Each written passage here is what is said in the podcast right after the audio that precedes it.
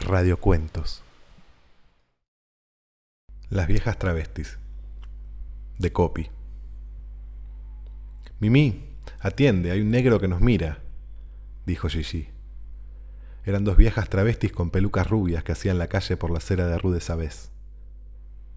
El hecho de vestirse como si fueran gemelas les conservaba una cierta clientela, a pesar de sus 60 años bien cumplidos.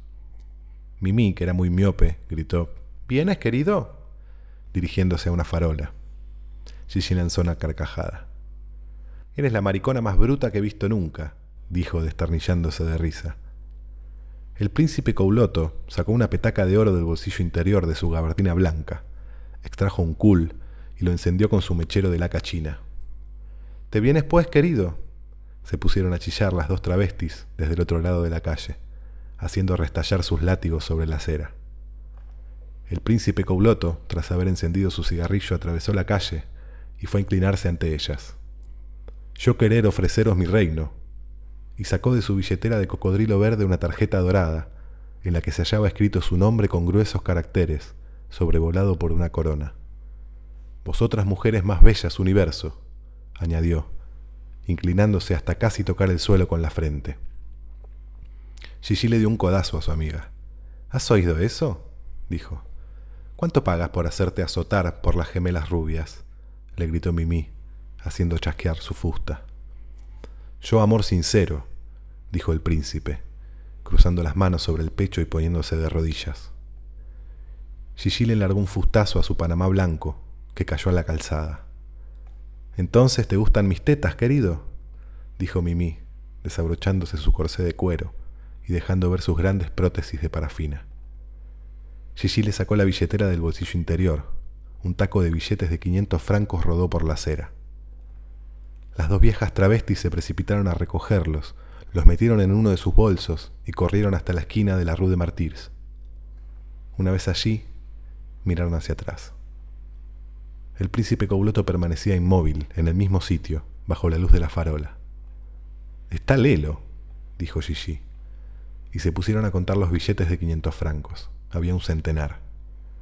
Es una millonaria, gritó Mimi, y se volvieron corriendo hacia Couloto. Estamos enamoradísimas, ¿sabes? dijo Mimi. Le tomaron cada una por un brazo y lo ayudaron a levantarse. Lo arrastraron hasta Rue de Martyrs, haciéndolo subir uno a uno los escalones de su edificio, hasta un quinto piso, donde tenían alquilado un destartalado apartamento de dos piezas. Todo el suelo estaba recubierto de pieles de cabra. Couloto se dijo que nunca en su vida había encontrado unas mujeres tan encantadoras. Había desembarcado en Orly a las cuatro de la mañana y había alquilado un Cadillac blanco para precipitarse hacia Pigalle, que él consideraba el centro del mundo. Y había tropezado con las dos viejas travestis, que eran las últimas que estaban haciendo aún la calle, por no haber encontrado clientela.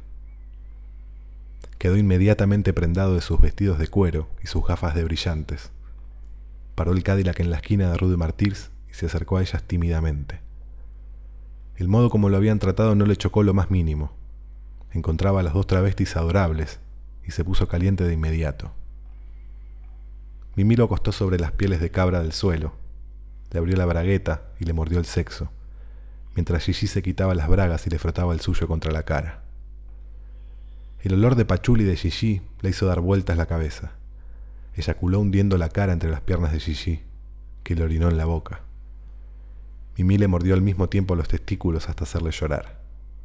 El príncipe eyaculó por segunda vez, sollozando, mientras Gigi le arrancaba su reloj de pulsera de oro y Mimi le registraba los bolsillos, donde encontró una postal de Kulatay, un lago en el que se reflejan las 363 torres del palacio del príncipe Couloto, en pleno centro de África. Las viejas travestis se miraron entre sí. Después de 60 años de humillaciones, o casi, habían encontrado al fin al hombre de sus vidas. Se besaron diez veces en las dos mejillas y se pusieron a bailar una java al son de un viejo disco de Yvette Horner. Couloto, que nunca había visto bailar a mujeres blancas de carne y hueso, creyó morir de asombro. Se abrochó la bragueta y preguntó, ¿Cuarto baño? ¡Hala! ¿A bañarte? rió Gigi, mientras Mimi le empujaba hacia el interior de su minúscula cocina, donde Couloto pudo lavarse la cara y el sexo con la ayuda de un paño de cocina que apestaba a moho, pero que él tomó por el colmo del refinamiento en materia de cosmética parisien.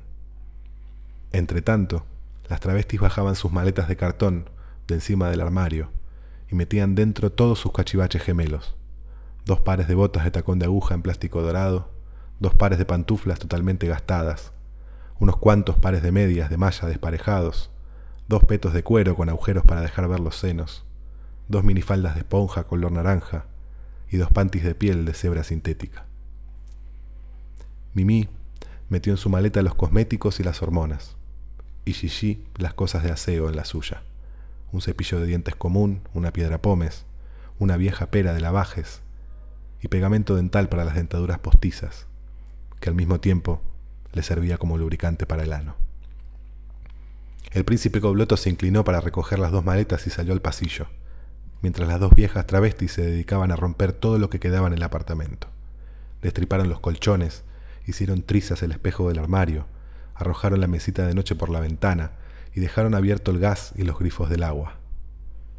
Luego se colocaron sus impermeables de piel de pantera sintética y bajaron las escaleras del inmueble, ante los vecinos, que, despertados por el escándalo, se agolpaban en los rellanos. A menudo les habían causado molestias, debido al especial de su clientela, pero esta vez no se atrevieron a insultarlas, como habían hecho otras veces, a la vista del negro que las seguía, un gigante de casi dos metros, bello como un dios. Madame Pignou, en camisón, susurró a su vecina de escalera, si es el príncipe Couloto. Había visto su foto en un vespertino descendiente de la reina de Saba por parte de madre, tenía fama de poseer el rostro más perfecto de toda la raza negra. La gracia de su sonrisa y su mirada de gacela volvían locas a las lectoras de revistas del corazón del mundo entero, desde que había entrado en posesión de la más fabulosa fortuna de la tierra. Era el jefe espiritual de 200 millones de almas extremadamente piadosas que cada viernes le regalaban su peso en diamantes y un pájaro de papel emblema de su dinastía. El príncipe Couloto abrió el portamaletas del Cadillac blanco, donde metió las dos maletas de cartón. Abrió luego la puerta trasera a las dos viejas travestis y se sentó en el lugar del conductor. De inmediato corrieron rumbo a Orly, atravesando el París desierto de las cinco de la madrugada. Las dos viejas travestis que hacía siglos que no salían de Pigalle lanzaban gritos de alegría cada vez que veían un monumento. Couloto estaba radiante de alegría. Una vieja leyenda africana decía que el dios del universo futuro nacería de la coyunda de un rey negro y dos mujeres idénticas de cabellos rubios, que tendrían pene y que llegarían a su reino en un pájaro metálico. En Orly, un avión construido en forma de ave del paraíso, sutilmente pintado por los más grandes artistas del reino Coulo, resplandecía bajo el primer sol de la mañana, con los motores ya en marcha, las dos viejas travestis aplaudieron y se pusieron a bailar de alegría en la misma pista de aterrizaje, ante la mirada de asombro de la tripulación, compuesta por eunucos vestidos con túnicas de plumas blancas. Una joven impúber, negra como el ébano, descendió completamente desnuda la escalera del avión, con un brillante grande como un puño en cada mano. Dio unos pasos de danza extremadamente graciosos y tendió un brillante a cada una de las travestis. Ellas los metieron en sus viejos bolsos de lona encerada. A continuación, toda la corte entró en el avión, los dos travestis a la cabeza, cantando «Il les cocu, le chef de gare». Los indígenas acompañaban el estribillo con su acento melodioso. La puerta del ave del paraíso se cerró y el Concorde despegó. La corte del príncipe Couloto respiró al fin, viendo por primera vez desde su ascensión al trono brillar el sol de la felicidad en la imberbe cara de su jefe espiritual, mientras las viejas travestis se ponían moradas de champán y se metían una a la otra los cuellos de las botellas en el culo, saltando sobre los respaldos de los asientos. Y cuando completamente mareadas se pusieron a vomitar, los eunucos las acostaron en dos divanes recubiertos de piel de nutria negra. Mimi, con el vientre sobresaltado por tantas emociones, se cagó. Los eunucos la perfumaron con incienso el príncipe Couloto la cubrió de besos mientras ella roncaba como un loro. Gigi, en cambio, reía en sus sueños como una loca. Una hora antes de llegar al aeropuerto del reino, los eunucos despertaron a las dos viejas travestis para colocarles dos hermosos vestidos, recamados de perlas negras, que llegaban hasta el suelo, con rubíes en la parte de los senos. Ellas se echaron a reír al verse en el espejo del lavabo. El príncipe Couloto abrió la puerta y pisó el primero la inmensa escalerilla del avión, toda ella tapizada de piel de bisón blanco. Afuera, una muchedumbre imposible de abarcar con la vista aguardaba desde la noche anterior, esperando la llegada de las dos travestis anunciada a todo el país por las radios de transistores. 363 elefantes pintados de mil colores, arrodillados al principio de la pista, esperaban. Cada uno de ellos llevaba encima una palmera rosa, con un joven negro colgado de ella en posición artística, mostrando una banana rosa en la mano. El príncipe Couloto, que se había puesto una chilaba de lino blanco y un turbante del mismo color, se inclinó ante las dos travestis, que locas de alegría se pusieron a cantar la marsellesa. Couloto tomó a cada una de un brazo y bajó la escalerilla del Concord, aclamado por la multitud indígena. Gigi y Mimi ingresaron así, con gran naturalidad, en el destino de su sueño común, que habían presagiado desde siempre.